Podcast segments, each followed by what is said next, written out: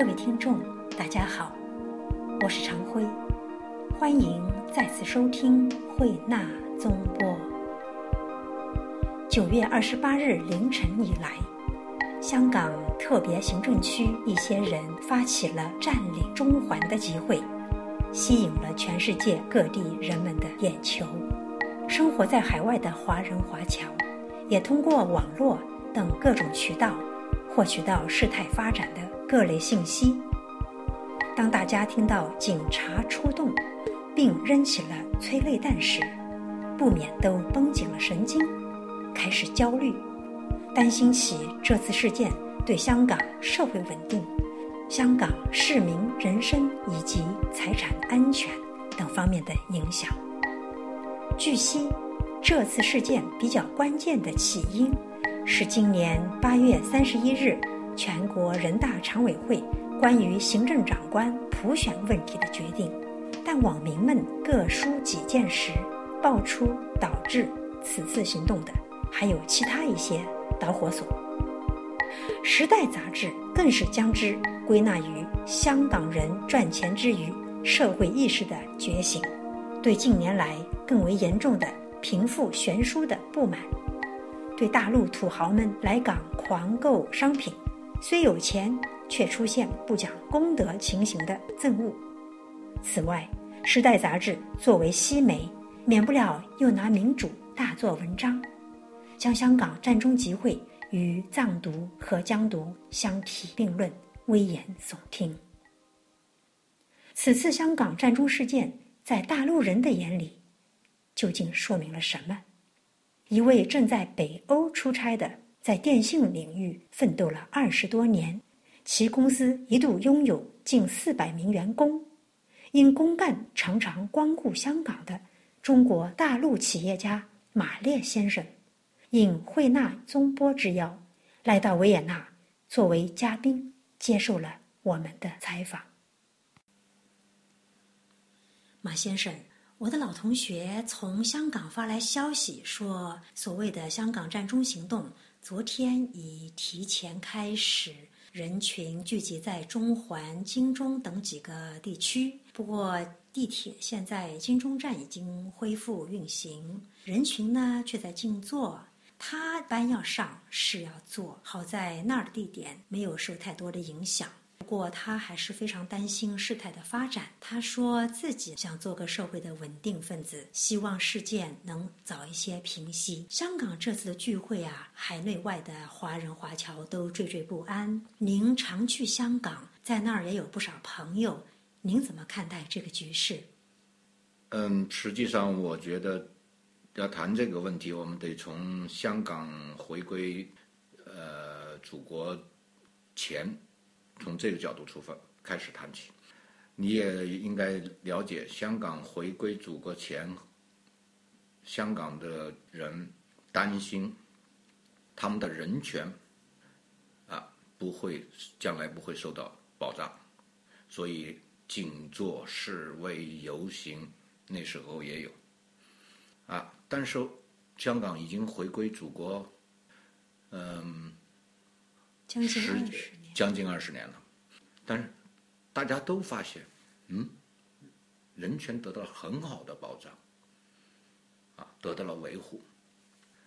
那么从人权的诉求再进一步，香港人开始考虑到公民权的诉求，啊，所以就发生了这次的所谓的“占中行动”。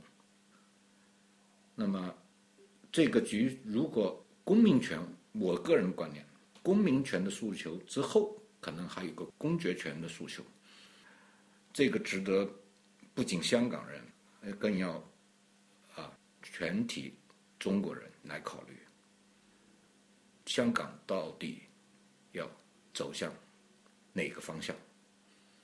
有网民在网上说，每次去香港出差办理通行证，都要在心里骂一次，因为欧美人去香港落地签，想待多久待多久，但中国人去香港还要提前半个月办港澳通行证，而且每次只能待上七天。这位网民说：“难道咱们在自己的土地上还需要办一个良民证吗？”英国人免签，大陆人去香港，手机还要开通国际漫游。香港到底是谁的国土？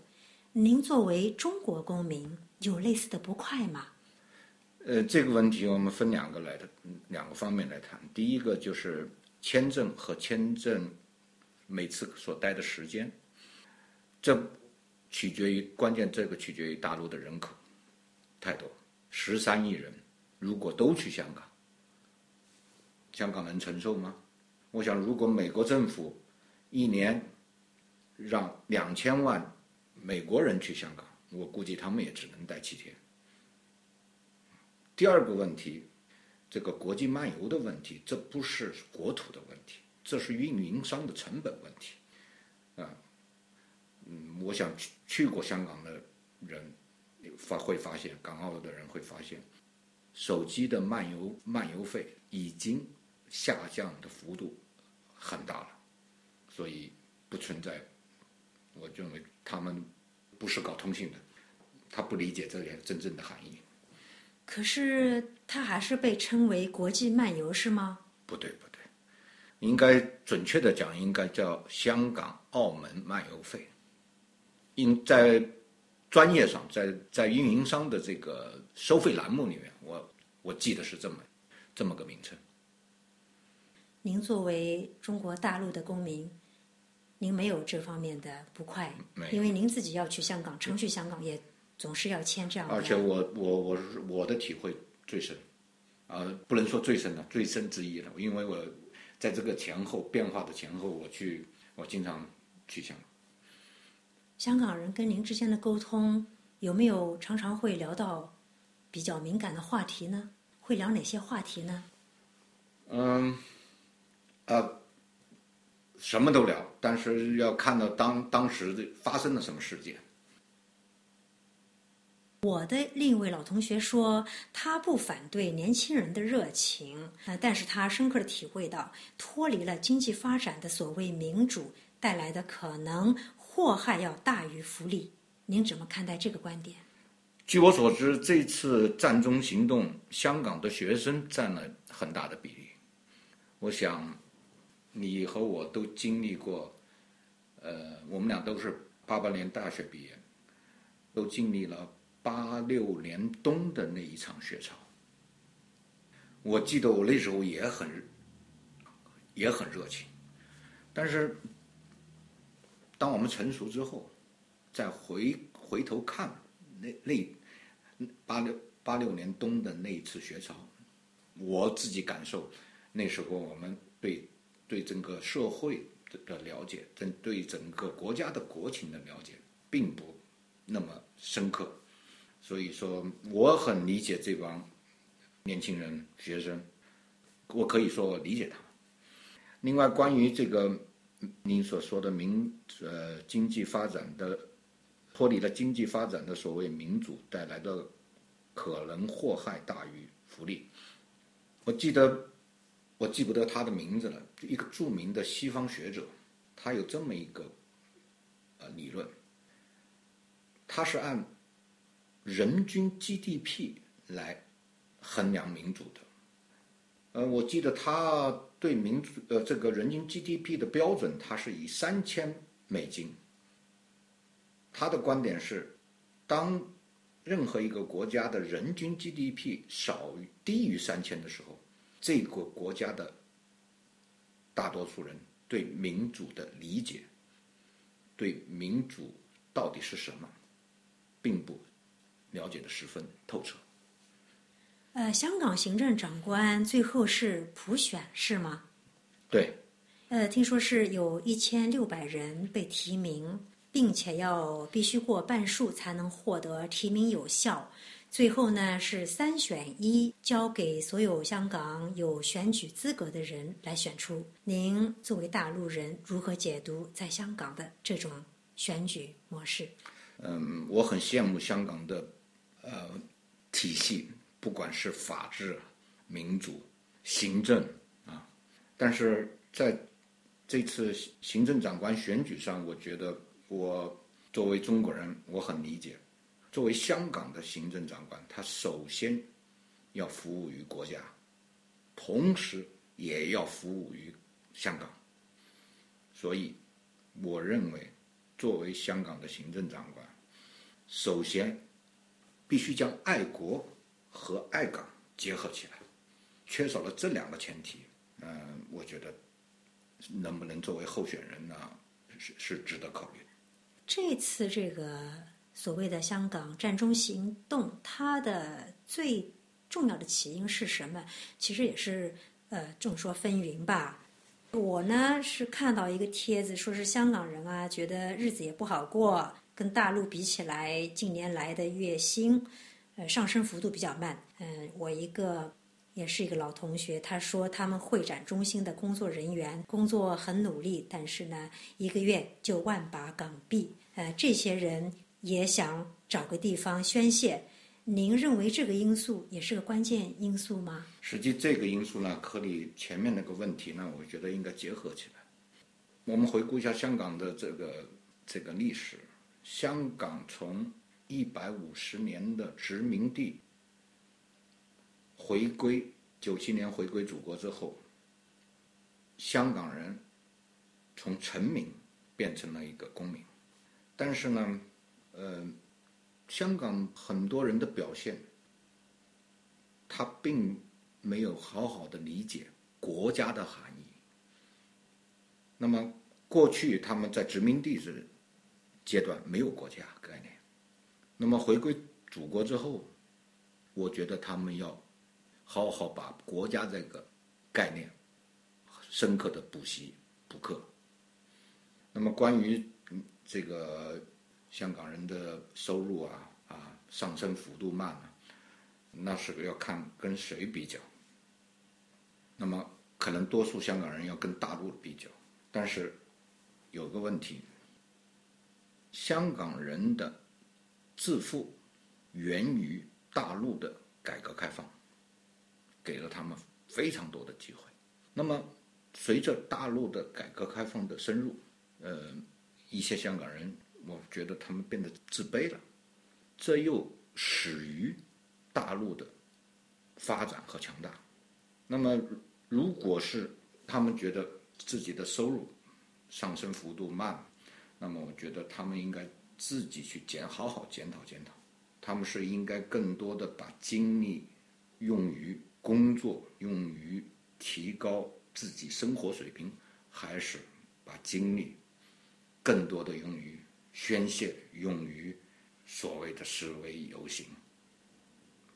有一个网民说。是不是真的看准了国庆才闹嘛？说自己当时来香港的时候，哈，满飞机上面都是大陆客，一天几十班的飞香港。而香港人其实骨子里是很务实的，就是再不喜欢大陆客，也不会不喜欢大陆的人民币吧？嗯，因为事实上没有任何一个国家或者地区能够带给香港如此之大的经济贡献，所以闹归闹，只是有事不开心。但也不会真有什么想法。呃，这位网民还说他呃跟这个香港的出租车司机调侃说：“你们大概希望最理想的就是大陆客到了边界，隔着铁丝网把钱交给你们，然后转身回去，是不是？”那个司机啊，听他这么要调侃，倒是不说话了。您怎么看待港民这种心态呢？香港的，我我我认为香港的。最大的优势在于它的金融业和它的服务业。从服务角度来讲，我觉得香港人应该公平的对待去香港的，不管是哪一个国家的啊游客，而不能区别于这个是来来自大陆，那个是来自美国、来自英国，区别对待。所以我觉得这些方面啊，值得香港。民众好好去思考。不过，香港人哈，他对大陆人呢，可能是有一些想法的。比如说，有个网民他在网上说，个别大陆人不要说香港人受不了，就是谁都受不了啊。比如说，他那天坐飞机起飞的时候，突然发现有一股恶臭飘来。住过男生宿舍的人都知道，那是多日不洗的袜子和多年不洗的球鞋之类的。两排人都四处查看，结果发现是一对来自大陆的小夫妻，毯子呢盖着臭脚，还不以为然。空姐请他们穿上鞋子，他们还是一副非常不爽的样子。这些貌似小事的情形，是不是会造成港民对大陆客的一种大肆排斥呢？谈到这个问题，我还可以多给你两个例子。嗯，这也是发生在我记得一两年之内的，也是大陆客。呃，第一个呃案例呢是，呃，有一个母亲带着一个孩子，这个孩子呢在香港地铁里吃零食，结果招致。车厢里的啊，很多的当地居民集体围攻。另外还有一个案例是，呃，一对夫妻带着孩子在大街上，啊，小孩急的要方便，结果就在公众场合小便了，同样也遭到很多当地居民的集体围攻。这个问题我是这么看，我认可，呃。有很多呃游客，大陆来的游去的游客，呃，本身的素质还有待加强，呃，他们没有很好的尊重、遵守当地的法律啊、规定啊、习俗啊。但是我觉得，相比较一千万甚至更多的大陆游客来讲，他们仅仅为少数。从另一方面，如果百分之百的大陆游客都能像香港居民的这样具备的素质，那大陆今天应该是什么样？另外一个方面，我也想说一说的，这个媒体的引导也很重要。我觉得香港本地的媒体是不是以对某些个体事件片面的放大？造成了港人和大陆客的对立情绪，这也可能要值得当地的这个媒体去思考这个问题：如何真正的引导大众，都是一家人。这是我的观点。这次的这个香港占中行动，您认为下面会有怎么样的走向呢？啊，我觉得，呃，港人应该自己好好的把握自己的未来。呃，香港是呃世界著名的金融中心，如果自己不好好把握，结果使得香港的香港居民的工作啊、生活啊都出现了问题，那么他们希望通过这次事件而把香港引向哪个哪个方向，值得我觉得值得他们好好考虑考虑。您在香港的朋友对这个事件有什么反应吗？啊，我这次正好。呃，我也是在国外，所以还没有没有时间跟他们呃机会讨论这个问题。好，也许我回去以后想听听他们的意见，跟他们探讨探讨。等您有什么消息的话，咱们可以继续在这个话题上继续深聊。OK，哎，非常感谢您，马列先生，感谢您接受我们的采访。谢谢。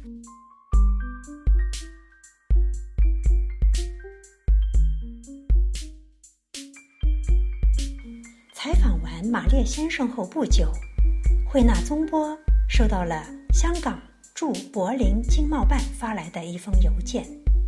邮件为欧洲各界朋友阐述了此次香港战中事件的前因后果、这几日的街头车况、各行各业的正常运行状态。以及警察与抗议人群间较为温和的交流，表示各地媒体有针对其事件进行自由报道的权利，但是强调了所有解决方案都必须遵从基本法的规定。